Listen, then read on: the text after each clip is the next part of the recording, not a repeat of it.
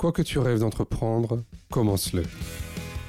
Qu'on soit dit en situation de handicap ou non, tous des singularités qui entraînent une dépendance à l'autre.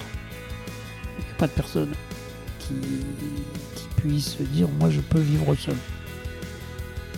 La question de la norme et de la normalité, elle, elle soulève une autre question qui est celle de, de, de- comment dirais-je de la subjectivité et de où est-ce qu'on met le curseur? C'est un sport qui se développe, c'est un sport pour lequel on a créé des, des fauteuils spécifiques parce Mhm. que nous, nous savons et nous, et nous avons pleinement conscience de ce qu'apporte le sport. Plus que vivre ensemble, c'est vraiment l'agir ensemble. Je suis François Bernard, directeur général du GAPAS, association accompagnant des enfants et des adultes en situation de handicap dans toute leur citoyenneté. Avec Handicap Histoire 2, je vous propose de rencontrer des personnes ayant fait de leur handicap une force.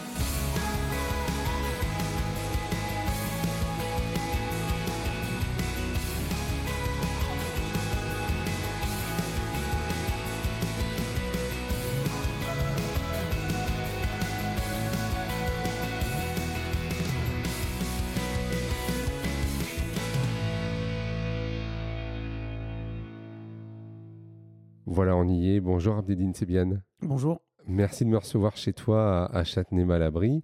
Euh, on est dans les Hauts-de-Seine là. hein? On est dans les Hauts-de-Seine. ouais. Euh, merci de me recevoir. Bah, écoute, euh, je propose qu'on puisse démarrer tout de suite sur une présentation. Est-ce que tu, tu peux nous, nous dire qui tu es, ce que tu fais dans la vie euh? Voilà. En, en une phrase comme ça, c'est un peu. Non, t'as le temps, on a, on a le temps, on est vraiment relax. Donc moi je suis, je m'appelle Abdedine Sebiane. Quoi dire de plus? Pas grand chose. Je suis président d'un d'un club euh, en e-sport, euh, d'un club de football en fauteuil, Mhm. euh, plus précisément. et donc c'est un club de sport en fait. Je sais pas pourquoi on, on rajoute quelque chose devant. Ça reste du sport, c'est de la philosophie Mhm. sportive essentiellement. Et donc, et puis à côté de ça, je travaille au comité paralympique euh, sportif français Mhm. Avec Marie-Amélie Le Fur. avec Marie-Amélie Le Fur, exactement. Tout à fait. Alors, tu as parlé euh, du. Autres et plein d'autres personnes. Ouais, ouais. Vous êtes combien d'ailleurs au comité? Marie-Amélie est la présidente et euh, on est euh, une bonne vingtaine de salariés, D'accord. 25. Tu, tu peux redonner un peu euh, les grandes missions ou, ou ce que vous y faites? Principalement, favoriser l'accès au sport des personnes euh, en situation de handicap Ouais. et, euh, ou des personnes qui pourraient s'en trouver empêchées à cause d'une singularité euh, physique ou psychique ou mentale. Mhm. Et donc, euh, ça passe par. euh, alors, il y a plein de leviers, il y a plein de dispositifs qui permettent ça, à destination non seulement des personnes elles-mêmes, des usagers, des utilisateurs ou de ceux qui ont envie de faire du sport, et également à destination des institutions qui visent, euh, qui, qui ont pour vocation d'accueillir du public Mhm. pour faire du sport. Donc, les clubs euh, ordinaires, de plus en plus, on essaie de leur donner des outils pour, pour accueillir les personnes singulières dites en situation de Mhm. handicap.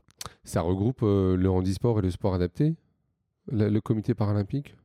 Ouais, ça regroupe les parasports. Alors, euh, c'est intéressant que tu, tu- tu cites euh, ces, deux, ces deux notions, Ouais. handisport et sport adapté, parce qu'en réel, en réalité, c'est c'est le nom de deux fédérations Ouais, qui sont ouais, ouais. spécifiques. Mhm.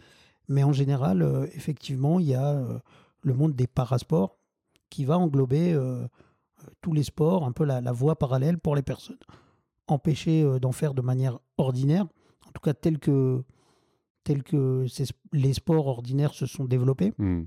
Parce qu'en réalité, il y a toujours des adaptations hein, dans le sport. Pour pratiquer, euh, Mhm. on fait toujours appel à des adaptations. Donc les, les plus nombreux ont décidé de ce qu'allait être euh, le, le sport. Et donc euh, les personnes plus singulières, plus en marge, euh, qui n'avaient pas accès au sport, soit pas à cause de singularité physique, soit à cause de singularité psychique ou mentale, Mhm. Euh, n'avaient pas accès. Et donc, historiquement, il y a deux fédérations qui se sont créées Ouais. pour prouver qu'on pouvait faire rimer euh, singularité physique et performance.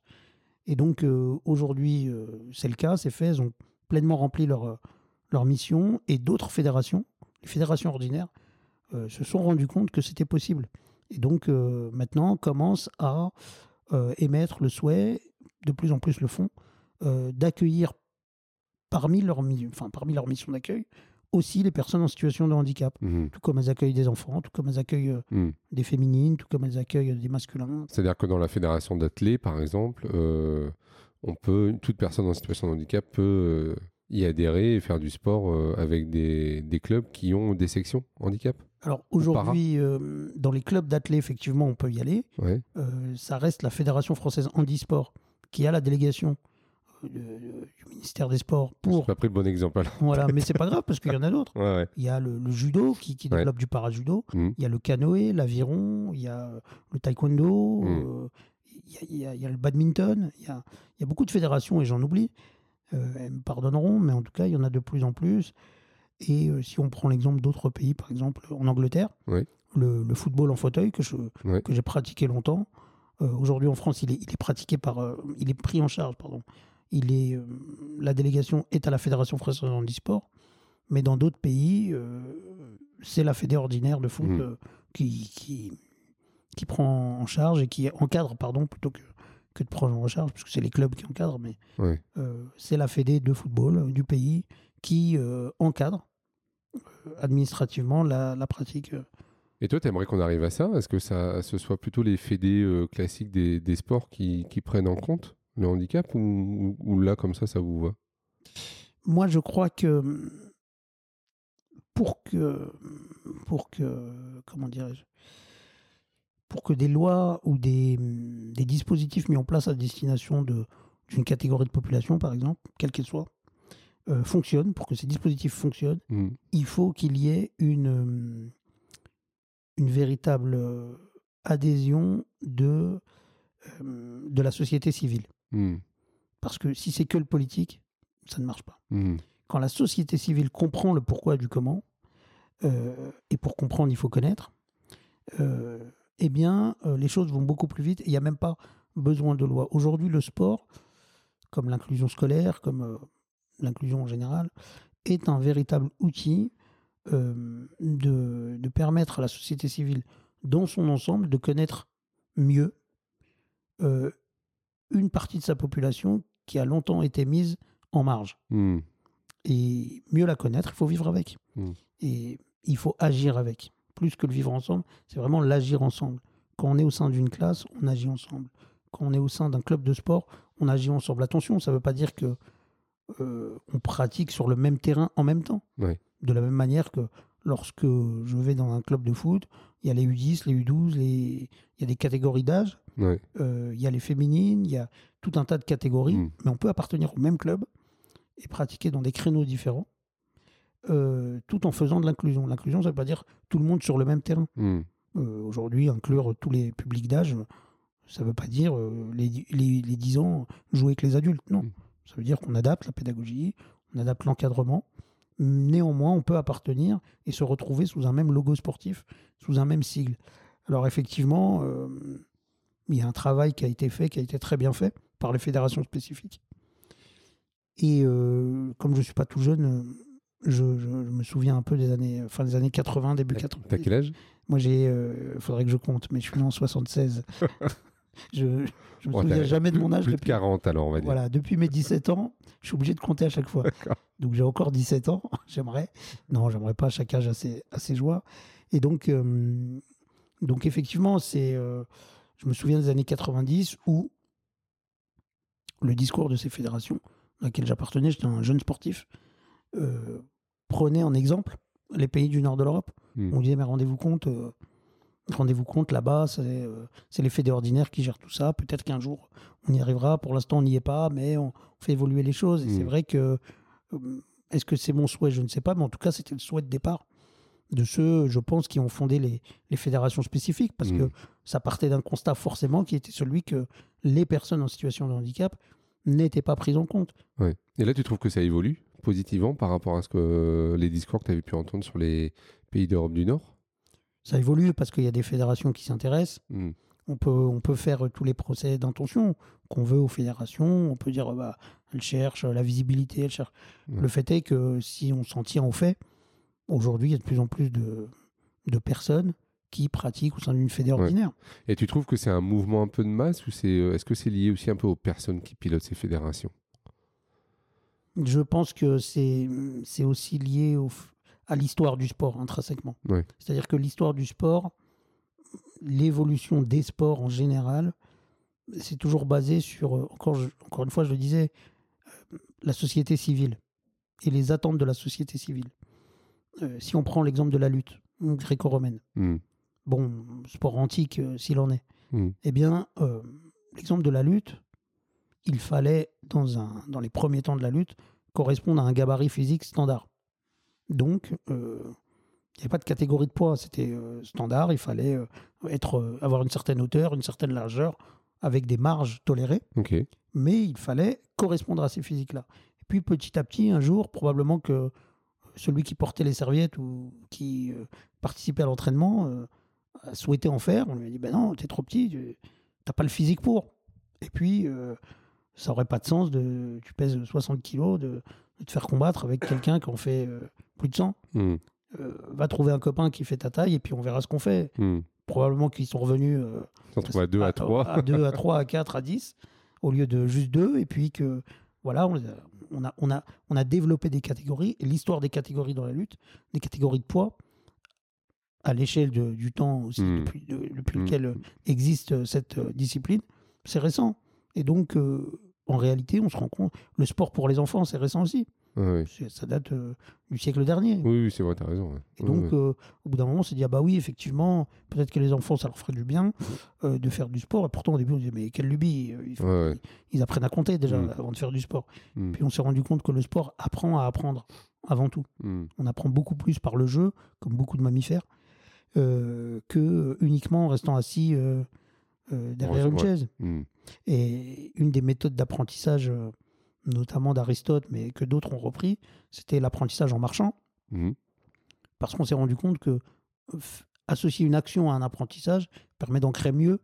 euh, ça met en, en- en mouvement beaucoup plus de, de zones dans le cerveau. Et Mhm. donc, euh, pratiquer en mouvement, associer un apprentissage à un geste ou à un arbre qu'on rencontre ou, ou à euh, ramasser une branche, eh bien, ancre mieux dans notre cerveau tous les apprentissages qu'on Mhm. peut recevoir. J'ai- Moi, j'ai aussi euh, alors, entendu et puis euh, vécu le sport unifié. Tu sais, euh, je suis allé au Québec il y a 3-4 ans et il y a eu euh, une rencontre, euh, un match de foot avec des personnes en situation de handicap mental euh, et des personnes euh, normales. Euh, Est-ce que ça, c'est quelque chose dont tu as vu arriver ou tu vois arriver un peu en France ou pas? La question du sport unifié. Ben, je, vais, je vais essayer de, de comment dirais-je, avant de répondre à la question, de, d'en définir les, les termes, parce que, évidemment, je comprends très bien ce que tu veux me dire. Quand tu me dis handicap mental et personne normale. Mais la question de la norme, en réalité, euh, la question de la norme et de la normalité, elle, elle soulève une autre question qui est celle de, de, de comment dirais-je, de la subjectivité Mhm. et de où est-ce qu'on met le curseur? Où on met le curseur pour définir la norme.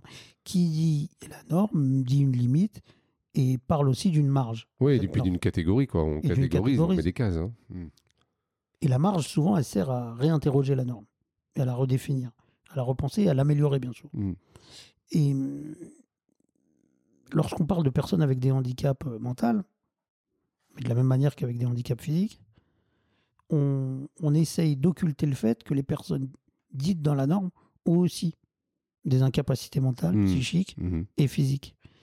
Et si on prend un sport comme le football, par exemple, les capacités euh, mentales et psychiques qu'on va demander au numéro 10 ne seront pas celles qu'on va attendre d'un gardien de but, ne doivent pas être dans les mêmes dispositions, Mhm. parce qu'il organise le jeu, ne doivent pas être celles d'un ailier, ni du buteur qui va marquer presque instinctivement sans comprendre pourquoi ce geste-là fait que ça va dans, dans les buts, il est Mm. doué, il est voilà.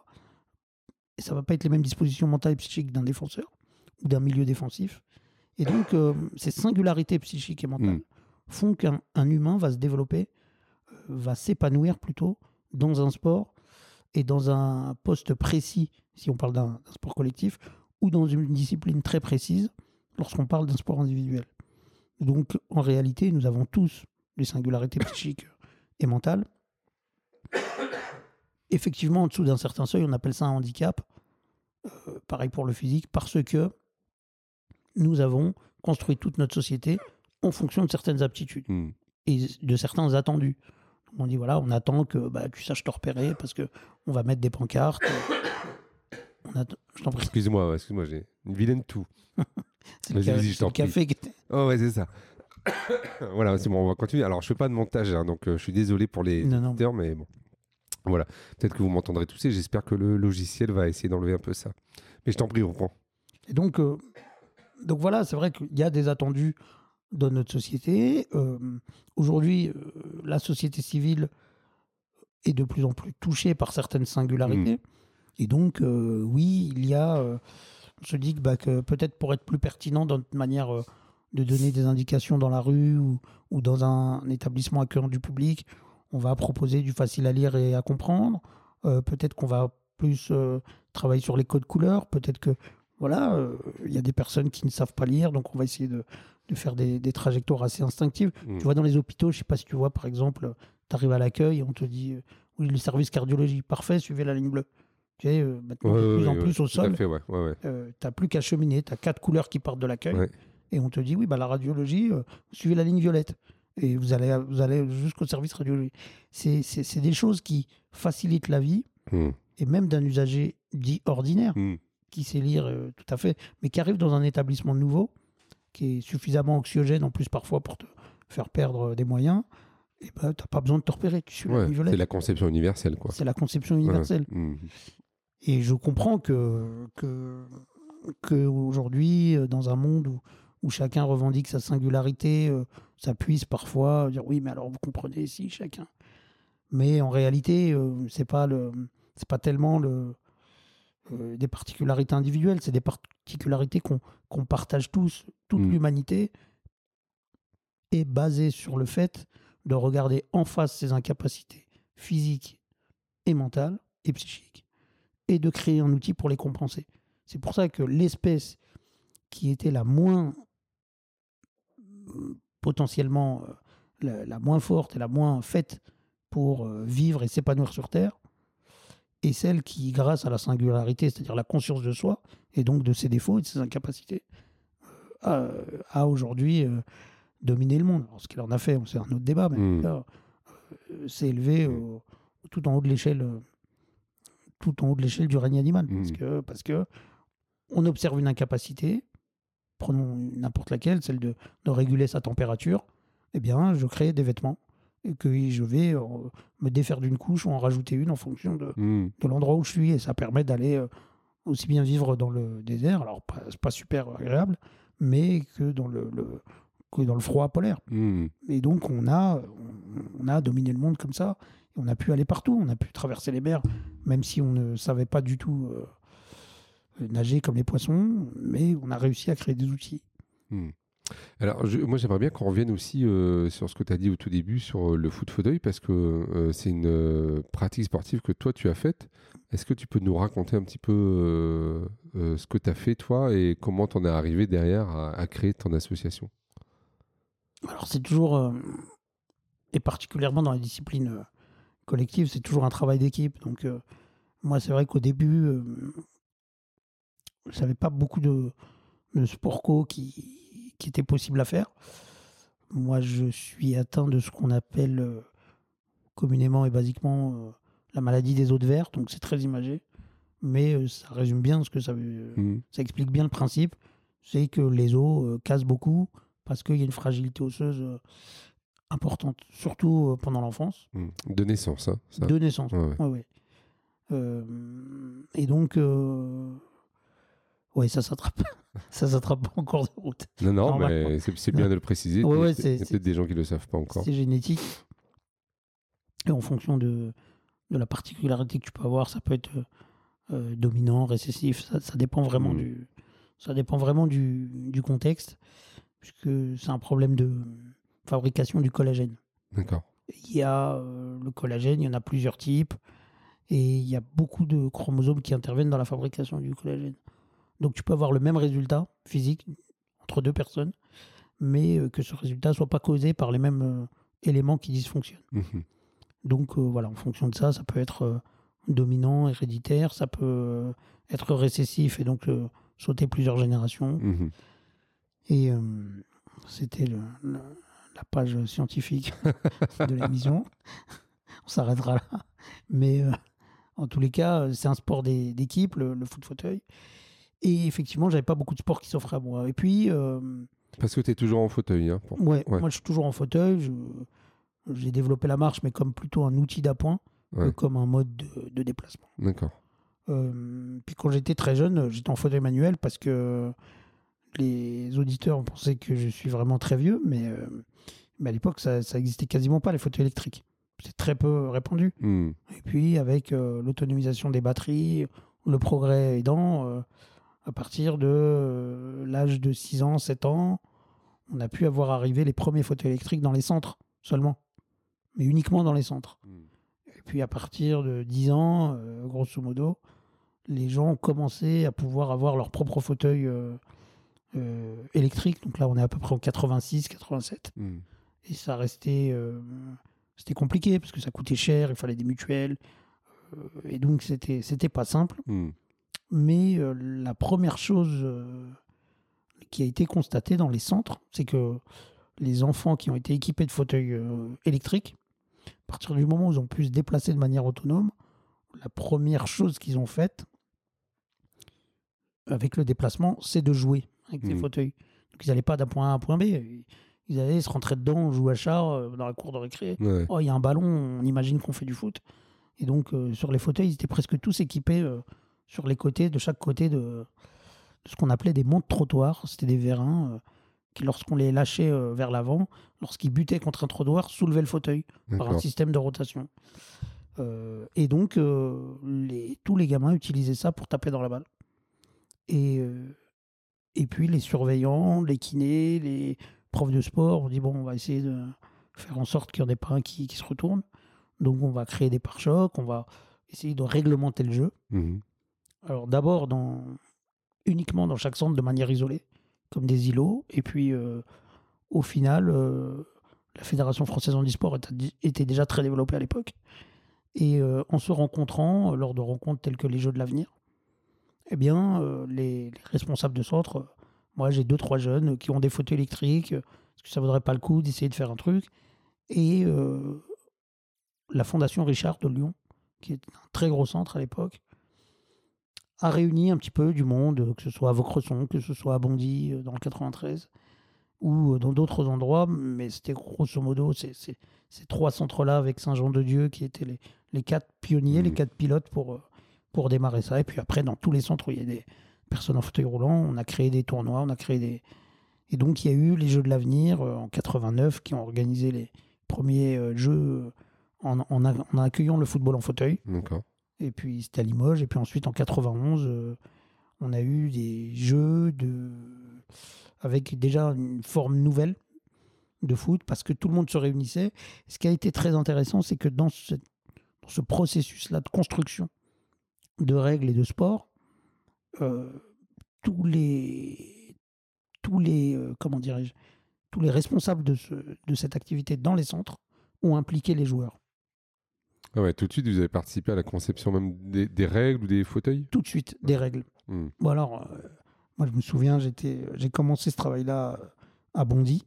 J'étais encore à l'école à Bondy. Et on a continué ce travail d'évolution des règles. Euh, plus tard, je suis parti dans un lycée à Vaucresson. Et donc, c'était des réunions. On disait, bah, qu'est-ce qu'on propose comme règles Euh, Et les éducateurs et les profs de sport nous faisaient participer. Hmm. Mais pas juste pour nous impliquer, en disant, bon, mec, oui, mais on réfléchissait sur des questions. euh, oui, mais alors si on fait ça, comment on fait? On peut pas jouer en l'air. Donc, euh, Ouais, Vous n'avez pas les mêmes règles qu'au foot classique? l'intention est la même. Ouais. marquer un but, Mettre des buts, ouais. un but de plus que l'adversaire, mais on s'est adapté au contexte. Hmm. On joue avec des fauteuils électriques, donc on s'est dit en extérieur, ça va être compliqué. Donc on a, euh, on a mis ça en salle, sur un terrain de basket. À l'époque, le futsal était assez peu développé d'ailleurs. Ouais, c'est vrai. Puis Ouais. Après, c'est devenu ordinaire, faire du foot dans une salle. Hmm. Euh, on jouait avec un ballon plus petit. Enfin, c'était un ballon de basket. Et au tout début, c'était des ballons de gym de 80 cm de haut. Parce qu'on ne voulait pas que le fauteuil se retourne. Et on voulait pas que. Il fallait surtout pouvoir avoir accès au ballon. Hmm. Et un ballon trop petit, euh, il passait entre les roues, il passait sous les cale-pieds. Et donc, c'était pas, pas viable. Donc, on, on mettait des gros pare-chocs, des caisses en bois, on se Ouais. retrouvait en pneus. Et on coupait des pneus en deux avec une barre à l'intérieur. C'était. C'était. C'était. Hum, on faisait ce qu'on pouvait, mais Ouais. c'était intéressant dans la construction après l'évolution du. Ouais, parce que ça n'existait pas encore, hein, la possibilité d'acheter des foot fauteuils. Ah non, on jouait avec des fauteuils ordinaires. Hmm. On jouait avec des fauteuils de ville qu'on utilisait, euh, qu'on utilisait au quotidien, c'était Hmm. les mêmes. Donc ça pouvait poser certains problèmes parce que les moteurs n'étaient pas faits pour, euh, pour avoir autant d'opposition. Ils étaient faits pour se déplacer et pas pour avoir de la résistance euh, à, à la fonction avancée. Mhm. Donc là, il- voilà, ça commençait à être. Ils étaient très très sollicités, les fauteuils, et puis, euh, et puis surtout, euh, ils n'étaient pas faits pour aller avant, arrière, gauche, droite, comme ça, de manière aussi répétée. Mhm. Donc ça faisait chauffer l'électronique, chauffer les moteurs, et les fauteuils tombaient en panne. Et donc, euh, petit à petit, il y a des fauteuils qui se sont développés. Alors, ce qui est marrant, c'est que l'intention première n'était pas d'aller vers le sport, mais les fauteuils allaient de plus en plus vite, euh, étaient de plus en plus puissants. Et on est arrivé au milieu des années 90 avec des fauteuils qui se sont démarqués du lot parce qu'ils allaient très vite, ils étaient Mhm. puissants, ils ne mettaient pas de temps d'arrêt entre la marche avant et la marche arrière. Donc ces fauteuils-là ont été tout de suite euh, euh, draftés par les joueurs en, en fauteuil. On dit non, mais il me faut ce fauteuil-là parce qu'il va vite. Donc comme les fauteuils allaient vite, on a réglementé la vitesse pour pas que ce soit trop dangereux. Ouais. Les personnes qui utilisent le fauteuil électrique sont généralement euh, des personnes qui n'ont pas l'ossature musculaire pour se tenir bien. Et donc il fallait réglementer la vitesse. Donc euh, aujourd'hui on est limité à 10 km/h max. D'accord. Euh, et puis euh, ce travail qu'on a qui est déjà une bonne vitesse, euh, 10 km. déjà une bonne vitesse parce Ouais, que ouais. euh, alors, on a interdit les chocs, donc euh, effectivement, mais malgré tout, il y en a. Et euh, bah, deux, deux fauteuils qui arrivent face à face euh, Ouais. À 10 km/h en vitesse cumulée, euh, à peu près à 20 km/h. Mhm. Donc, donc euh, ça peut être euh, ça peut être un choc important ouais, pour des personnes qui peuvent avoir une déficience musculaire ou osseuse. Et donc, euh, donc on a avancé comme ça d'année en année. Et puis, euh, et puis les fauteuils, se sont, le niveau des fauteuils s'est un peu stabilisé. Milieu, fin des années 90.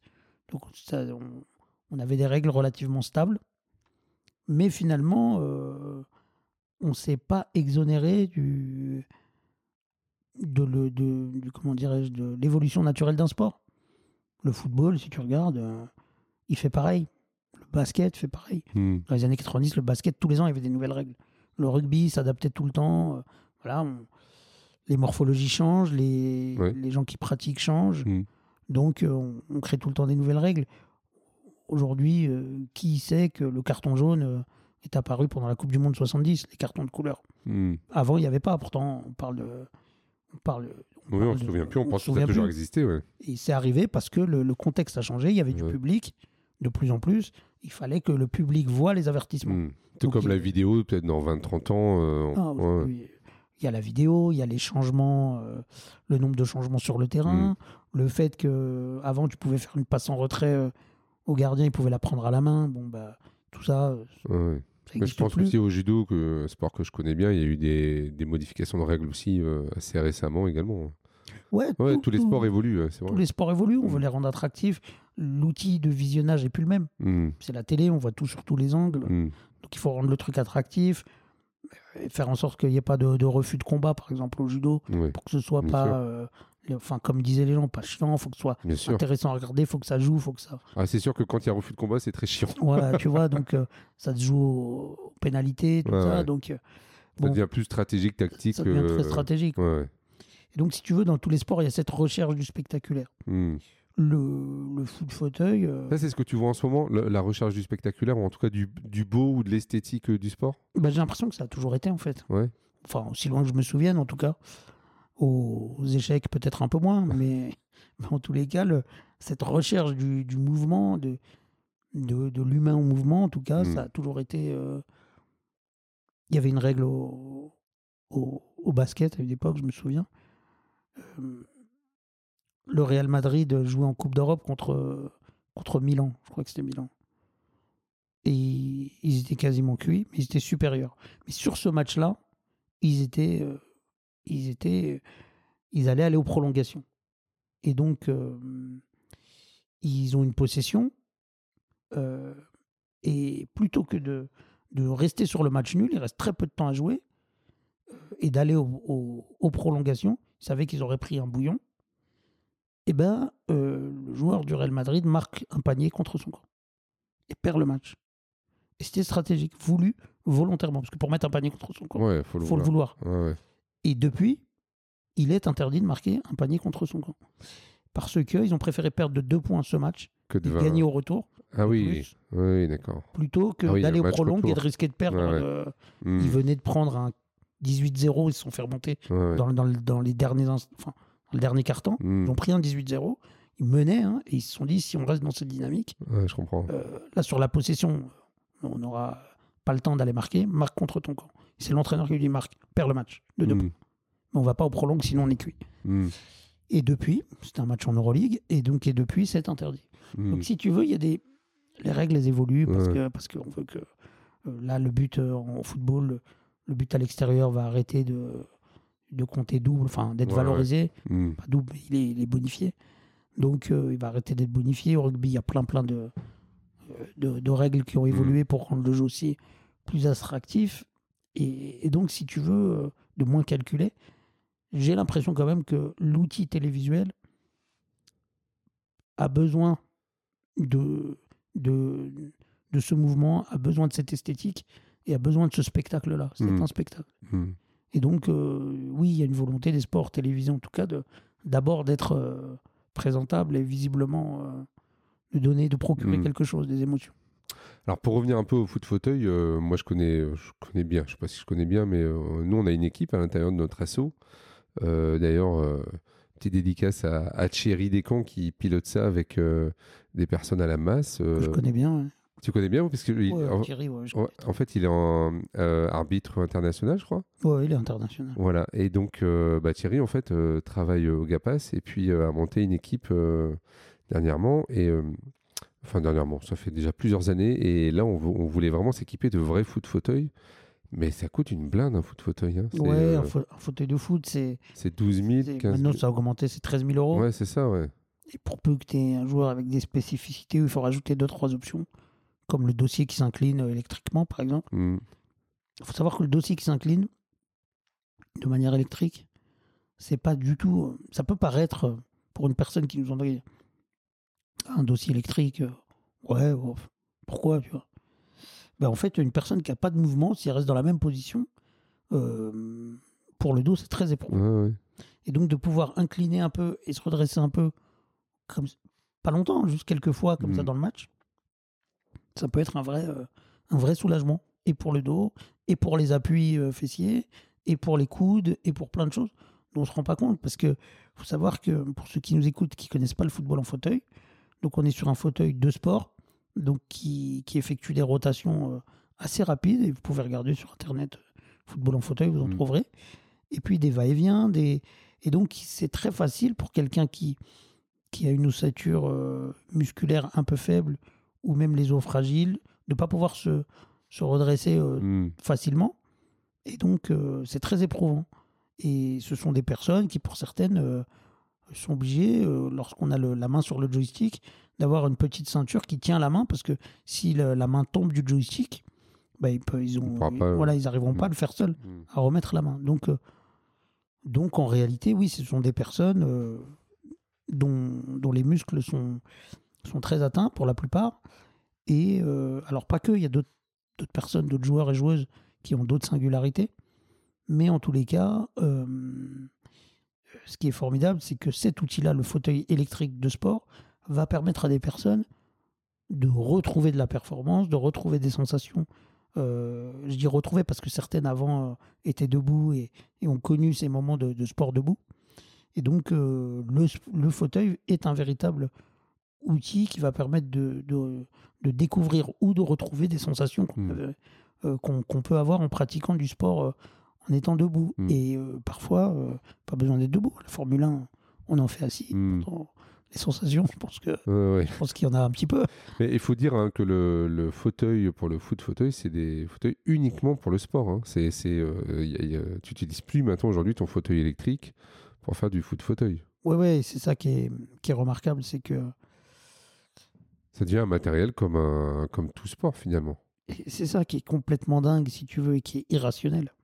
C'est qu'on est sur un sport qui demande énormément de, de moyens financiers, Hmm. qui demande énormément de moyens humains, parce que un athlète, lorsqu'il se déplace, euh, il a besoin d'aide. euh, ce sont des athlètes en photo électrique, donc qui, ont, qui sont relativement dépendants Hmm. euh, dans les gestes de la vie quotidienne, Mm. dans les actes de la vie quotidienne, pour manger, pour tout ça.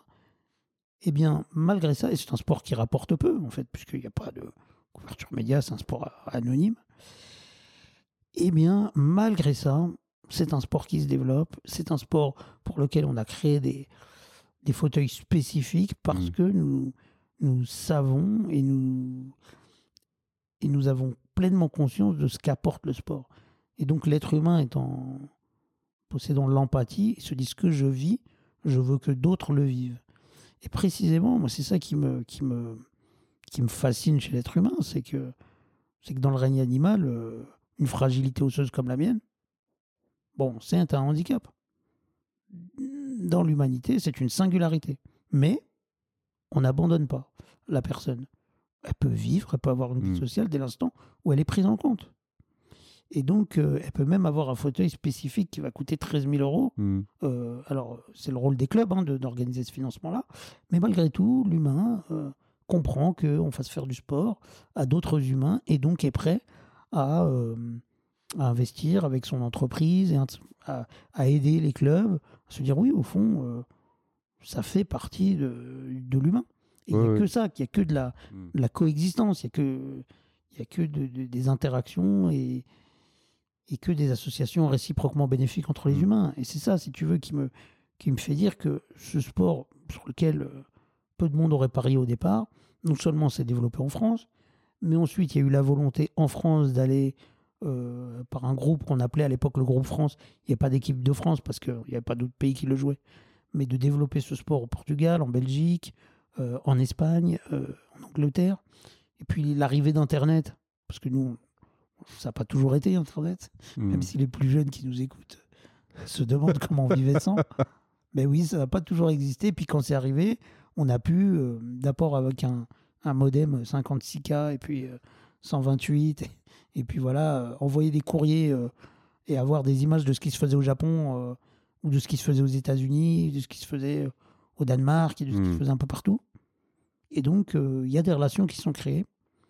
Et d'abord entre les États-Unis et le Japon, il y a eu des rencontres entre eux.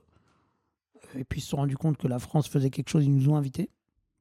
Donc on a été voir ce qu'ils faisaient dans des. C'était des sports. euh, Les deux avaient des règlements complètement opposés. Mais ils ont réussi à faire un tournoi un coup euh, à la japonaise, un coup à l'américaine. D'accord. Et puis ensuite, euh, les Européens, avec les Français en tête, on s'est dit, bah, faut qu'on organise une rencontre, une semaine de stage, euh, pendant laquelle on va tous échanger sur nos manières de jouer et on va essayer de créer un sport qui soit le même pour tous nos pays. Et, euh, et alors, tout le monde dit, oui, mais une semaine, vous comprenez, il faudra des années. Il y a des querelles déjà euh, dans le monde ordinaire quand il s'agit d'unifier un sport. Mais là, euh, sur, euh, dans notre domaine, dans le foot fauteuil, il y avait tellement la volonté de rendre cette discipline internationale que tout le monde a fait des, On a fait des concessions. tout le monde a fait des concessions Hmm. et le vit même, vit même pas comme des concessions. On avait vraiment l'impression de construire quelque chose. Ouais. Les États-Unis, qui, qui avaient un sport très proche du football américain, en progression, il fallait progresser mètre par mètre, euh, avec des tentatives comme ça, troisième tentative, euh, toujours Hmm. comme le football américain finalement. Au bout de quatre possessions, tu passes à l'autre. Si tu n'as pas fait euh, la distance à parcourir, interdiction d'utiliser la marche arrière. Hmm. Tu ne devais pas reculer. Bon, ben, ils ont fait, euh, ils ont élaboré, ils ont participé à l'élaboration d'un règlement qui garde plus grand-chose du leur. Mais au final, euh, ils, ont, ils ont été les premiers champions du monde de la- de l'histoire de cette, de, Hmm. de cette discipline. Et ils sont partis euh, de rien. Alors que nous, en France, on, on a quasiment tout gardé de notre discipline. On a augmenté un peu la taille du ballon, mais grosso modo, ça restait, euh, ça restait la même chose. Et puis euh, arrive la première Coupe du Monde. Enfin, le premier règlement d'abord, là, on est en 2005. On est au Portugal, à Coimbra, on travaille. On met en place euh, chaque jour de la semaine, euh, on fait une démo d'un tournoi. Mais pas que, enfin, d'un règlement, mais pas qu'une démo. C'est-à-dire que le matin, on fait des ateliers dans lesquels euh, sont mis, on crée des groupes dans lesquels sont mixés des gens de toutes euh, les nationalités. Et euh, le lundi matin, on avait commencé par le foot fauteuil. eh bien, ils tournaient sur des ateliers et, et nous, on avait la chance d'avoir quelques, quelques joueurs qui parlaient plusieurs langues, donc ça facilitait les choses. Hmm. Et donc, entre l'anglais, l'espagnol, un peu de japonais appris, appris comme ça en une semaine, on a réussi à développer, euh, à faire que tout le monde voilà, essaye tous les sports. Et à la fin de chaque journée, on notait les points positifs du sport euh, dans des groupes mixtes euh, et les points négatifs. Et le soir, une AG où les, les joueurs discutaient, des représentants de joueurs, des entraîneurs, des arbitres. Et on a construit ça Mhm. en une semaine. On fait le premier tournoi international à Indianapolis en 2006 pour tester concrètement ces règles. Et la première Coupe du Monde euh, en 2007 au Japon. Et le premier tournoi international, le, la France le gagne 12-1 en finale contre les États-Unis. Et donc, euh, on y va un peu la fleur au fusil à la Coupe du Monde en disant 12-1, on est au top. Ouais. on est au top du, du- du monde, du foot fauteuil. Et puis finalement, euh, peut-être heureusement pour la discipline, c'est pas la France qui a gagné parce que ça a permis d'envoyer un message qui était euh, bah, si on travaille, on y arrive. Hmm. Et, euh, et donc les Américains ont, ont cassé cette hiérarchie en un an et ont gagné la première Coupe du Monde à Tokyo au Japon. Moi à l'époque j'étais euh, capitaine de l'équipe de France et donc euh, je me souviens très très bien de, de tous les matchs. Et, et donc je- on ouvre la marque, ils nous égalisent et puis on va au tir au but et on perd. Mais où ils gagnent un peu, comme on voit les choses, mais en tous les cas le- le, je pense que notre discipline a été la vraie gagnante de cette euh, Hmm. victoire américaine parce que ça a poussé tout le monde à travailler et puis à y croire et à développer, Ouais, le, ouais. et à développer le sport dans leur pays. Ça représente maintenant euh, combien de, de clubs ou combien d'équipes en France, le foot fauteuil Euh, en France, on est sur environ 70, euh, 70 équipes. D'accord. 70 équipes, il y a eu quelques... C'est variable, il y a des équipes qui naissent, il y a des équipes qui s'éteignent, euh, parce que parce que c'est compliqué, parce que, parce que historiquement, c'est une discipline de centre.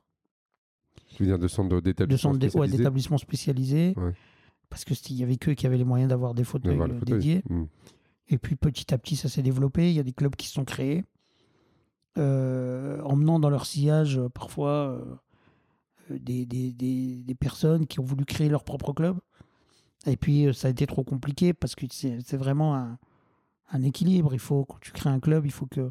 Tout à l'heure, je parlais de la société civile, mais il faut aussi que ton institutionnel te suive, la Mhm. mairie. Hmm. Il faut qu'on mette euh, à disposition une, une Une salle. salle, ouais, ouais. Puis comme il y a très peu de clubs euh, de parasport et de foot fauteuil, eh bien finalement, tu te dis qu'un club, lorsqu'il naît, il va attirer des gens de toute la région. Et donc très peu de gens de ta ville. Parce qu'il n'y a pas de ville qui regroupe énormément de personnes comme ça en fauteuil Hmm.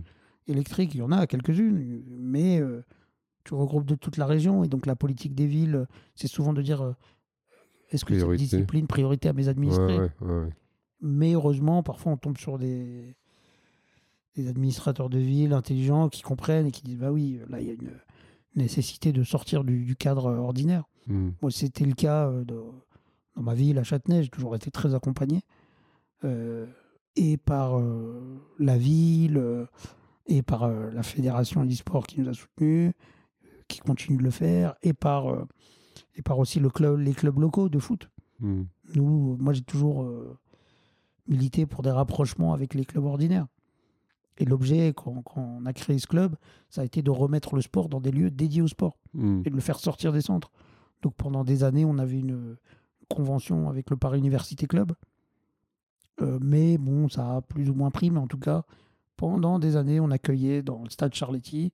On faisait ça là. Aujourd'hui, on accueille dans des installations dédiées au sport de la ville de Châtenay. Mais c'est vrai que peut-être qu'à terme, euh, moi, mon club, euh, il vise à disparaître. L'objectif de mon club, c'est de plus exister. Et de faire en sorte qu'un club euh, ordinaire ait une section, Une euh, section foot fauteuil. de football en Mm. fauteuil. Hmm. Mais effectivement, comme on le disait tout à l'heure, il faut des sous. Ouais. Donc, euh, ça va passer par des ententes, par des, des, des, des- comme des Ouais, une vraie volonté et puis avec des moyens derrière. Quoi. volontés, des moyens, et puis aussi une mutualisation des moyens. C'est-à-dire que dans un premier temps, rien n'empêche que le matériel d'un club euh, soit partagé par deux structures, Hmm. et puis à terme, que, que la structure euh, ordinaire avale la structure spécifique. Pour. De la même manière qu'avant, le- les enfants pratiquaient dans de- uniquement à l'UNSS, et puis après, euh, dans des structures dédiées aux enfants, et puis Mm. maintenant, tout le monde a des sections enfants. Hmm. Comme il y a des sections féminines partout, euh, heureusement, ça permet que tout le monde puisse aller dans le club près de chez soi, euh, faire son sport, que ce soit du basket, du foot, de l'athlète, du judo, Hmm. peu importe. Peut-être si on revient sur euh, ton parcours, tu as dit tout à l'heure que tu étais originaire de Bondy. euh, donc ça, c'est en, en. D'aulnay-sous-Bois. en Mais le- l'école la plus proche spécialisée, c'était à Bondy. D'accord. Donc toi, t'es es passé en école spécialisée ou tu as eu un parcours en milieu scolaire euh, classique? Non, c'était du, du milieu euh, spécialisé. Parce qu'effectivement, dans les années 70, euh, une personne euh, atteinte de handicap pouvait pas aller dans l'école du coin, c'était pas possible. Hmm. Et ni même dans les années 80, ni même dans les années 90, à moins d'avoir un handicap assez léger. Et donc, euh, je me souviens que dans cette école, il y avait des personnes avec des handicaps très importants et des personnes euh, qui boitaient juste d'une jambe, Hmm, pas plus, mais qui étaient là parce que on, on décrétait que ce serait mieux pour elles. Hmm. C'était un IEM ou... C'était. euh, on appelait ça comment euh, C'était un REA, je crois, à l'époque. Établissement Réadaptation, régional d'enseignement adapté. Ah oui, d'accord. À l'époque, on appelait ça comme ça. Et, euh, et donc. euh, ouais. Et donc, ouais, il y avait tout type de handicap. Ça allait de la maternelle au, au BEP, je crois. Hmm. Il y avait maternelle, primaire, collège. Puis il y avait un- une section à côté, euh, dans le même établissement, hein, qu'on- qui faisait du BEP, CAP, comptabilité. Et donc, euh, voilà. Puis après, ils ont ouvert une section bac pro. Et moi, je suis parti de là-bas en quatrième. Je suis parti en internat parce que je n'avais pas une grande motivation pour le scolaire. Hmm. Et je savais qu'en restant euh, dans un établissement ouvert, euh, où je rentrais chez moi le soir avec euh, probab- potentiellement l'envie de sortir en bas, euh, tout ça, je voilà, j'avais pas forcément euh, faire une grande carrière dans les études, même si j'ai pas fait une grande carrière euh, au final, mais tu sais, au moins tu te dis bon, tu avais un, un seuil à l'époque, on appelait le bac, Oui. et donc tu vois, tu peux faire un peu la fac, tu peux faire des trucs. Après j'étais à la fac, j'ai fait un peu d'anglais, euh, un peu de droit comme disait Coluche, et tout le reste de travers, mais, euh, mais bon, on s'en est malgré tout pas trop mal sorti. Et puis après, euh, et puis après on, on, a, on s'est laissé prendre aussi par, par des choses qui nous passionnaient un peu plus, et Mm. puis qui, voilà, on a créé les emplois dans, dans les structures qu'on a rejoints. Et, et voilà, T'en gardes quel souvenir, toi, de ce passage-là dans ces, dans ces centres? Oh, excellent. Très bon. Non, vraiment très bon. Il y avait que. Il y avait que, au final, euh, que des enfants. Quoi. Hmm. Donc, c'est des souvenirs liés à l'enfance, avec toutes les singularités liées à l'enfance. Mais tu sais, euh, quand on dit oui, mais alors en milieu ordinaire, est-ce que les enfants euh, vont pas se moquer? Est-ce que si Est-ce que ça? Euh, C'est dans le milieu spécialisé, les enfants ils se moquent. hein. Hmm. Euh, il te manque un bras, tu te moques dessus qu'il n'y a pas de pied. Et t'as les autres verres, tu te moques dessus qu'il n'y a pas de muscles. Euh, tu marches pas, tu te moques des autres verres. Enfin, Hmm.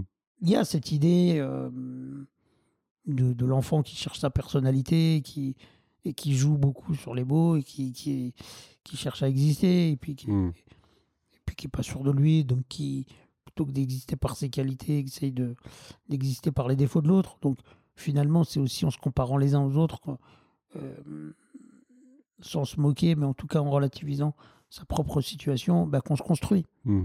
Et puis de toute façon, la c'est pour ça que je dis souvent, moi, le, le- le handicap total n'existe pas et, et la validité totale n'existe pas. Il n'y a pas de valide ou, ou de, de personnes handicapées. Il n'y a que des gens singuliers qui se complètent, euh, qui avancent. Et de la même manière qu'à l'époque, bah, il- le, celui qui faisait les maisons aidait celui qui faisait le pain, Hmm. euh, qui lui-même euh, aidait le chasseur et le chasseur dépendait de celui qui, qui lui faisait ses outils, euh, parce qu'il ne pouvait pas faire tout le temps les deux, qui lui réparait ses outils. Voilà, on a créé des, des domaines de, spéci- de spécialisation. Chaque humain s'est spécialisé et s'est rendu indispensable au groupe de la même manière qu'il a rendu le groupe euh, indispensable à son propre épanouissement. Mm. Donc au final, tout ça, c'est pas, c'est pas très grave. Enfin, je veux dire, euh, qu'on soit dit en situation de handicap ou non, on a tous des singularités qui entraînent une dépendance à l'autre. Il n'y a pas de personne qui, qui puisse dire moi je peux vivre seul. Non, parce que tu as besoin de l'interruption humaine. Hmm. Tu as les ermites, mais avant d'arriver au, au fait de comprendre qu'il faut euh, s'exiler ou partir en, faire enfin ça reste une exception quand même. partir s'isoler, Ouais. d'une part ça reste une exception, Hmm. mais tu as besoin des autres pour faire ce cheminement-là, Mm. quoi qu'il arrive. Et, et justement, par rapport aux autres, ça a été quoi le rôle de ton entourage, toi, sur euh, tout ton parcours? Que ce soit tes parents ou, ou après dans ta vie d'adulte?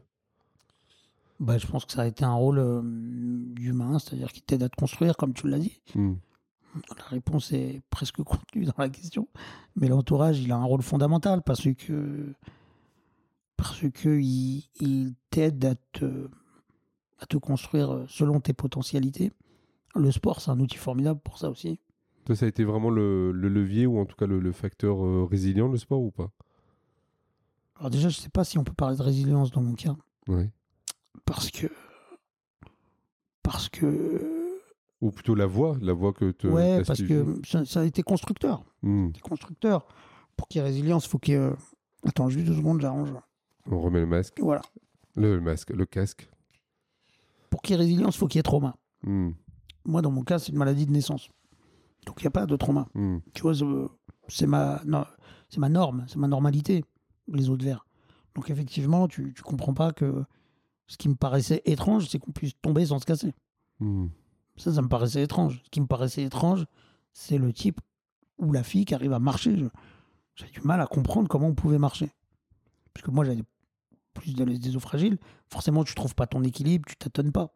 Mais avant d'arriver à la marche, l'enfant, il faut qu'il essaye, il faut qu'il tombe, il faut qu'il Mhm, rate. Bien sûr. Et donc, moi, tout ce processus-là, il n'existait pas. Il n'a pas pu exister. Puisque l'enfant, il n'essaye pas. hein. Quand il voit que l'os euh, n'a pas la résistance, naturellement, il n'y va pas. Hmm. D'ailleurs, naturellement, un enfant, même quand il n'est pas fragile et s'il se fait pas mal, l'échec le frustre. Hmm. Il pleure quand il tombe. Il aime pas ça. Puis après, il arrive à faire deux pas, il croit qu'il va courir comme euh, tout le monde, mais il retombe. C'est parce qu'il tombe qu'il apprend à faire attention. Hmm. Et donc, ce process-là, que tu apprends après par la suite dans le sport, euh, donc moi, je ne l'ai pas trop eu enfant, mais il y avait d'autres process d'apprentissage qui sont mis en place. Et donc, euh, si tu veux, euh, oui, ça me paraissait très étrange. Voir quelqu'un marcher, tu te construis un monde, où, enfin, tu, te, tu cherches des explications, humainement. Et moi, je pensais que, que les gens euh, tenaient avec des fils. Il y avait quelqu'un qui les Ah ouais. quelqu'un d'invisible qui le permettait. Parce que j'avais tellement pas d'équilibre, mon corps était tellement lourd pour mes jambes, je me Mhm. disais, c'est impossible de faire ça en fait. Hmm. Et donc je passais du temps à regarder euh, quand quelqu'un marchait, j'observais les pieds. Je me disais, mais ça peut pas tenir là-dessus. C'était- Pour moi, ça défiait la logique. Mais bon, je parle de ça, je vais avoir 4 ans, peut-être euh, jusqu'à 5 ans à peu près, je, me- Mhm. je me souviens très très bien. Parce que c'est des temps où je où j'étais dans un service spécifique de l'hôpital jusqu'à 5 ans. Donc comme tu as des souvenirs de ça, tu sais que tu n'avais pas 5 ans encore. Hmm. Donc, euh, donc, euh, donc, euh, donc voilà, beaucoup d'allers-retours à l'hôpital, mais je, comme c'est ta normalité, tu peux pas parler vraiment de résilience. Parce qu'il n'y a pas de trauma qui vient Hmm. casser ta routine et casser ta, ta réalité de manière traumatique. Il y avait des micro-traumas, des fractures, Hmm. euh, souvent, mais comme elles s'inscrivent dans la durée de la vie, ce sont des épreuves plus que plus qu'un trauma. Hmm. Donc résilience, je ne sais pas. En tout cas, construction, oui. Le sport participe de la construction, forcément. Euh, et on ne s'en rend pas compte parce que quasiment euh, euh, la plupart des personnes ordinaires en font depuis la petite enfance. Dès qu'ils commencent à aller à l'école, soit ils en font dans l'école, soit on les inscrit au club de sport, euh, euh, que ce soit baby gym, euh, l'école municipale des sports, que ce soit baby judo, tout ça. Hmm. Et donc, on a du mal à, à mesurer l'impact du sport dans le développement d'un enfant. On le mesure un peu plus chez les personnes en situation, en situation de handicap parce qu'elles pratiquent un peu plus tard. Et donc là, on voit l'avant et l'après. On arrive à le mesurer. On dit oui, mais là, ils s'impliquent plus en classe. Nous, on a des jeunes qui nous rejoignent, qui nous rejoignent euh, au club, de plus en plus jeunes, heureusement. Et, euh, et euh, pour certains, on a des liens avec leurs enseignants qui sont en école ordinaire. et qui nous disent euh, ah oui, oui, non, mais il y a eu un changement euh, chez elle, chez lui, depuis qu'il fait du sport. Depuis qu'il fait du sport. Hmm.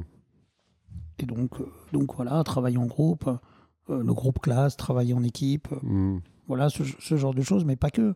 La confiance en soi, euh, se sentir bien, avoir un lieu où se défouler, euh, Ouais, ouais. gagner en autonomie, euh, accepter un peu mieux des outils de, comme le fauteuil ou ce genre de choses, qui participent aussi, qui ne sont pas que, que des outils qui vont stigmatiser ou marquer une incapacité physique. Ça va être aussi des outils, comme je te disais tout à l'heure, qui vont, qui vont permettre de, de, performer et qui vont que notre cerveau va ensuite, à partir du moment où on le pratique, Hmm. euh, va associer cet outil-là à de la performance.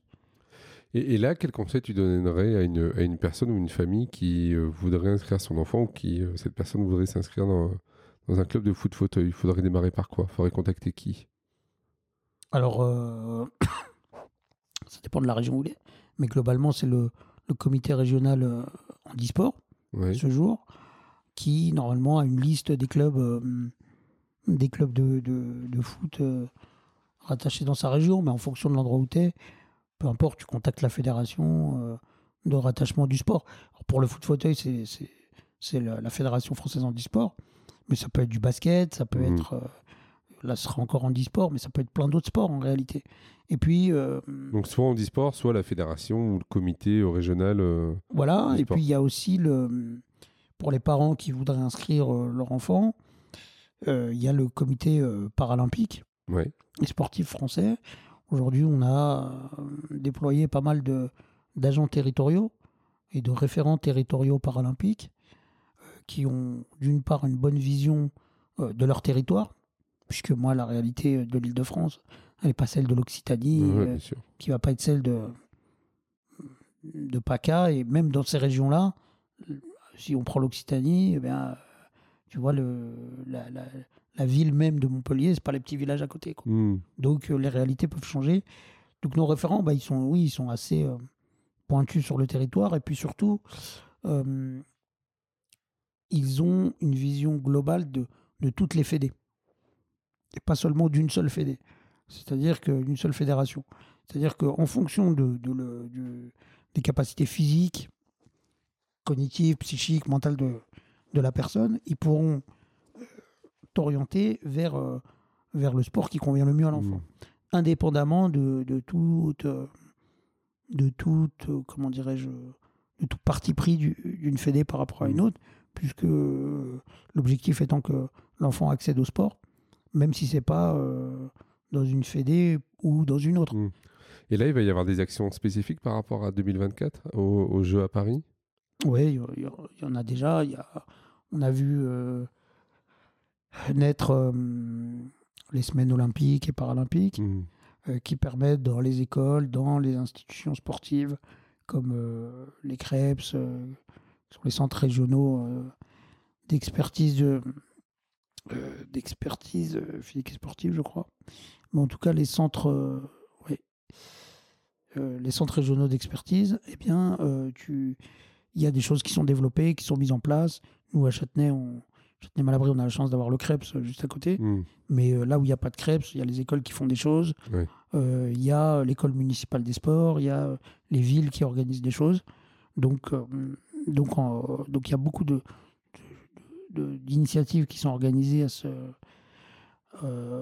autour du thème du sport et, et de la singularité. Hmm. Euh, les Jeux olympiques et paralympiques. Il y a aussi, en dehors de cette semaine-là, il y a quand même de plus en plus de... La, la question du handicap, c'est une porte d'entrée quand même qui est de plus en plus utilisée dans les écoles parce que les enseignants aussi sont, ont dû se rendre compte que ça permettait aussi d'é- d'élaborer, de- d'explorer d'autres d'autres champs que uniquement la question du handicap. Nous, par exemple, lorsqu'on intervient dans les écoles, mais ailleurs aussi, euh, on utilise vraiment le handicap comme une porte d'entrée pour parler de beaucoup d'autres choses, de d'autres singularités qui vont nous caractériser les uns par rapport aux autres, et plutôt de dire que, en réalité, l'expérience vécue par un autre va nous permettre de ne pas avoir besoin de vivre cette expérience pour s'en enrichir, à condition de s'autoriser à la partager et de l'écouter et de s'en enrichir. Et puis de faire partager les autres aussi de sa propre expérience. Et donc, euh, c'est ce, qui c'est ce qui va caractériser l'humain, c'est cette capacité à échanger de l'information. Et donc, euh, à travers sa singularité. Et donc, forcément, plus l'autre va être singulier, plus il va être potentiellement détenteur d'informations singulières Mm. que je n'ai pas vécues. Et donc, euh, plus il va me sembler différent, puisque c'est le mot le plus utilisé, on devrait plus, à mon avis, en tout cas moi j'utilise plus le mot singulier, Mm. mais moins je vais pouvoir me projeter en lui, plus paradoxalement je vais avoir des choses à apprendre de lui, parce que finalement son fonctionnement reste celui d'un humain, dans l'apprentissage, dans l'échange, dans, dans la communication, dans tout ça. Et donc, euh, plutôt que d'avoir peur, étrangement, c'est la réaction primaire, j'ai peur de ce que je connais pas, eh bien, euh, je devrais plutôt, euh, et c'est ce qui vient après quand on apprend à connaître les gens, ça devrait plutôt aiguiser ma curiosité Mm. et aiguiser mon envie de m'en rapprocher de cette personne si singulière. Parce que moins elle me ressemble, plus il y a de chances que j'apprenne des choses avec elle. Bon, c'est pas forcément la tendance du moment, mais euh, Ça dépend qui on écoute. voilà, mais sait-on jamais. Mais je garde quand même euh, vraiment un- plus que. C'est pas de l'espoir, parce que l'espoir, c'est on dit, ah, faudrait que ça revienne. Non, c'est déjà là. Euh, je, je garde pragma- pragmatiquement, je dirais. euh, euh, c'est même pas de l'optimisme, c'est juste de la réalité. Mm. je, je continue de m'appuyer sur cette réalité qui fait qu'aujourd'hui, au travers de beaucoup de, de dispositifs qu'on peut mettre en place, soit au comité paralympique, soit dans les fédérations, euh, qu'elles soient historiques ou nouvellement accueillant personnes en situation de handicap, mais même pas que, hein. je veux dire, euh, dans toutes les nouvelles catégories qui se créent, Mm. euh, dans les nouveaux sports qui naissent aussi, comment on s'autorise à ce que des sports naissent, euh, qu'on leur Mm. fasse de la place et, Mm. et qu'on comprenne qu'un sport qui naît, c'est toujours, euh, euh, ça part toujours d'un constat qui est celui que bah, des personnes n'ont pas trouvé euh, leur épanouissement dans les sports Dans existants. d'autres. mm. Le basket, il est né euh, il y a très peu de temps, si on compare avec d'autres sports. Ouais, ouais. Il est né euh, début du siècle dernier aux États-Unis, c'est un sport jeune. Et, et il s'est développé parce qu'aujourd'hui, il faisait appel, enfin, il n'y avait aucun autre sport qui faisait appel à ces qualités-là. Et donc, voilà, des gens qui avaient la précision, en même temps voulaient jouer en équipe, euh, bah, se sont dit, bah tiens, on va faire ça. On, on arrive là sur euh, la, la fin de l'entretien et les dernières questions. J'en ai encore quelques-unes que je pose régulièrement. Si demain tu pouvais être euh, ministre des personnes en situation de handicap, Mm. euh, quelle décision tu aimerais prendre ou quelle, euh, quelle loi tu aimerais faire voter? Ou quel sujet tu aimerais mettre au travail? Je crois que. Alors je dis ministre des personnes handicapées, à la rigueur ça peut être ministre des sports. hein, mais- Ouais. Moi, je crois qu'il y a. Comment dirais-je On a gagné un peu en transversalité, mais pas encore tout à fait. Mm. Sur la question des. Comme je te disais euh, tout à l'heure, euh, on a beaucoup à. à comment dirais-je À gagner, à pas sectoriser. Mm. C'est-à-dire la société civile elle fonctionne quand même. Euh, C'est-à-dire que dans mon env- environnement ordinaire, euh, je me définis pas en tant que personne en situation de handicap. Tu, vois, je, tu, tu peux te déplacer de manière autonome, tu peux faire plein de trucs. Donc, tu es parmi les gens que tu côtoies, euh, tu fais partie d'un groupe, quel que soit ce qui te rattache à ce groupe. Imaginons que ce soit de l'engagement politique, bon, bah, tu, tu vas te rattacher par rapport à ces valeurs. Imaginons que ce soit, comme c'est mon cas, euh, le sport. Tu vas te rattacher par rapport à ces valeurs. Si c'est des amis d'enfance, bah, c'est des amis d'enfance. Mm. Un groupe de parents d'élèves, bah, ce sera la question des parents d'élèves. Donc il n'y a jamais la question euh, majeure, il n'y a jamais l'essentialisation de ma personne autour de ma singularité physique.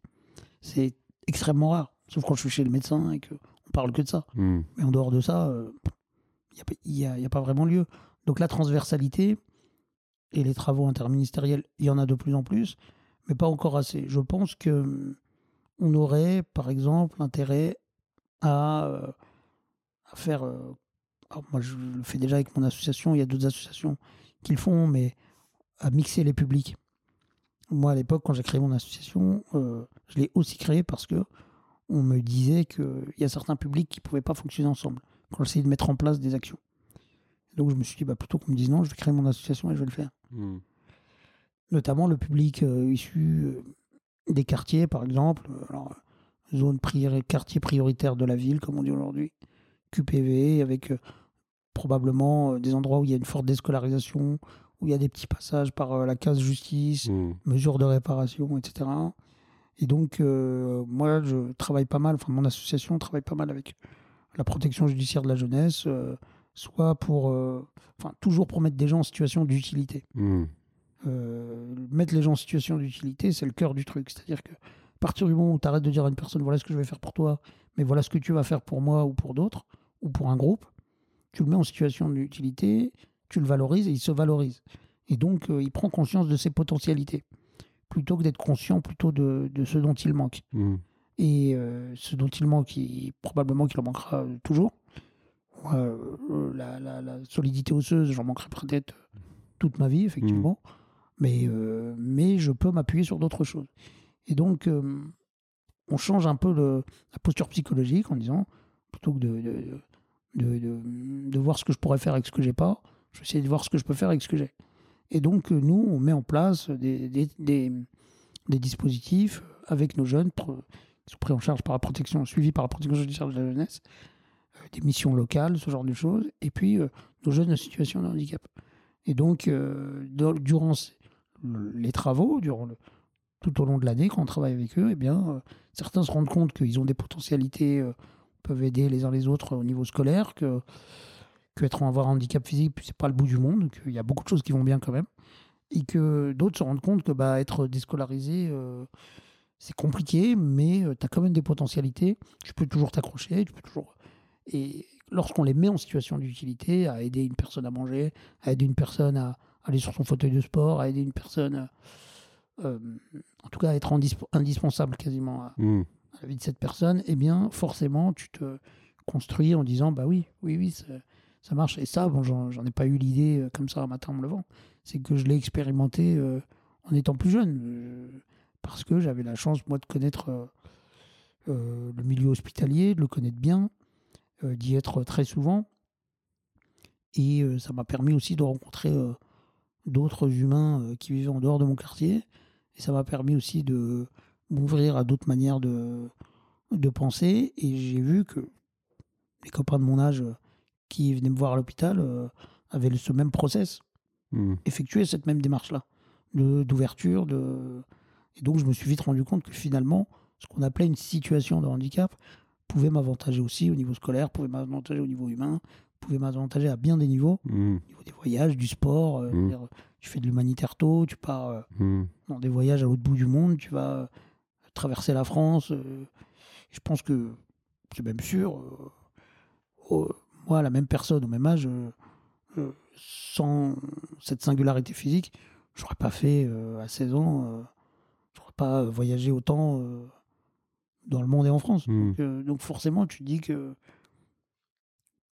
que qu'il n'y a pas que du c'est pas du handicap fatalement Ouais, ça, ça te demande un peu d'organisation, je suppose, logistique, mais en tout cas, pour toi, ça a été possible à chaque fois, quoi. Bah ouais, ouais, et puis même pas forcément d'organisation. Tu sais, quand tu pars euh, sur un, un- dans ton équipe de foot, euh, qui t'as 15 ans, 13 ans, t'as rien à gérer. Ouais. Tu as les entraîneurs qui font tout, mais Mm. toi tu vas, euh, tu vas dans le sud, tu vas dans le nord, à l'est, à l'ouest. euh, Puis un jour, tu rencontres un type qui a une, une association euh, humanitaire qui va partout dans le monde, euh, au Vietnam, en Équateur. Il dit Bon, bah écoute, euh, là on est en train de rechercher des fonds dans mon assos. Le mec est en fauteuil, mais il a 20 ans euh, de plus que toi. Il dit Là, le prochain voyage, c'est Cuba, est-ce que ça t'intéresse? Faut qu'on récolte des fonds, faut qu'on fasse ci, faut qu'on fasse ça. Ouais, ouais, c'est intéressant. Et puis euh, tu te retrouves euh, parti euh, avec un, avion cargo rempli de, blocs opératoires et de matériel. euh, et te voilà parti, alors que tu- quasiment euh, parce que d'autres ont ouvert ces portes-là. Hmm. Mais en tout cas, tu te rends compte que, moi, je me souviens, mon entraîneur, le, le premier, il était en fauteuil. Euh, il était tombé d'un. Il posait des toits sur des. il posait des toits et des, des antennes sur les toits. Euh, donc, il était couvreur. Et euh, il a eu son accident en posant des toits. Ou en réparant un toit, je sais plus. Et il est tombé, il est devenu paraplégique.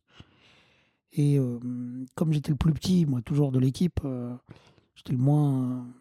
J'étais le plus facile à transporter. J'étais toujours celui qui allait dans, dans la voiture de l'entraîneur quand il y avait euh, plus de place dans le bus. Donc j'étais un peu euh, dégoûté parce que t'es pas avec les copains. Ah ouais. Et que tu dis, je vais être avec l'entraîneur, il va me, il va me parler technique toute la route et j'ai pas envie. Mais au final, tu apprends plein de choses parce qu'il te raconte sa vie, parce que, parce que tu le vois conduire une voiture euh, avec les mains. Euh, donc euh, déjà, rien que là, tu, tu prends une claque, tu dis ah oui, c'est possible et tout ça. Et puis des fois, tu lui poses des questions sur sa voiture alors qu'il est en train de te parler du match et des joueurs. Et il dit mais arrête, on... qu'est-ce que tu veux savoir sur ma voiture? Je te parle des joueurs. Là.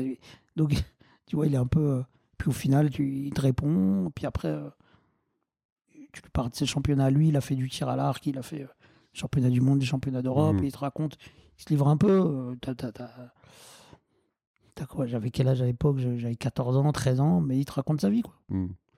Euh, pour revenir au foot fauteuil, c'est pas encore un sport olympique là?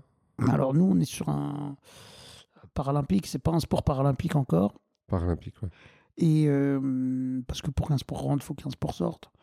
Alors ils vont peut-être élargir le nombre, mais en tout cas, on est reconnu par le comité international paralympique parce que euh, une fois qu'on a créé cette Coupe du Monde, tout ça, il a fallu créer une fédération. Enfin avant, on a créé une fédération internationale. Mhm. Donc moi, j'étais membre, euh, je faisais partie du bureau de cette fédération pendant quelques années. Je ne suis plus maintenant. Euh, mais euh, donc on est une fédé reconnue par le, par le comité paralympique. On a intégré un process pour que notre discipline intègre les Jeux. Mhm. Mais euh, le comité paralympique international reconnaît beaucoup de disciplines qui ne sont, pas encore, qui sont pas encore au jeu. Et donc on est, par extension, reconnu aussi par le comité paralympique français. D'accord. Donc vous êtes un par- peu sur liste d'attente, quoi. On est en liste d'attente pour intégrer les Jeux, comme il y a Mhm. des, comme le karaté est sorti récemment des Jeux, des Ouais. Jeux Olympiques, mais Mhm. ça n'empêche pas qu'il est encadré aussi, reconnu par le, par le CNOSF. Nous, c'est un peu pareil. On est dans cette situation-là. On n'a pas encore intégré les Jeux.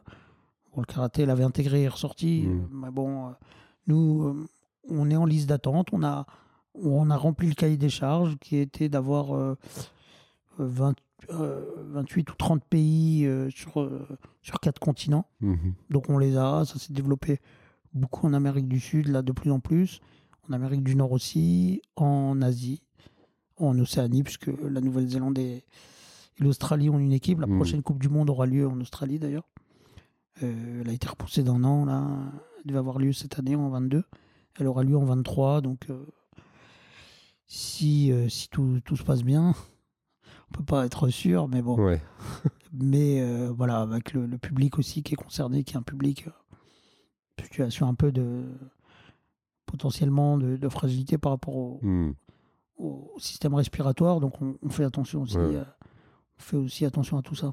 Comment on te suit sur les réseaux sociaux? T'es sur LinkedIn On peut. Ouais, alors c'est Upsilon-CM. Oui. Donc là, moi je suis pas le club et les réseaux sociaux parce que voilà, on a des on a des jeunes quand même qui savent faire ça et donc qui, savent mettre en avant leur équipe et leur club sur les réseaux sociaux. Ouais, un peu tous les réseaux euh, qui existent. hein. Donc on publie ce qu'on fait, Upsilon-CM, le tiré du 6 comme, on- Ouais. comme on dit.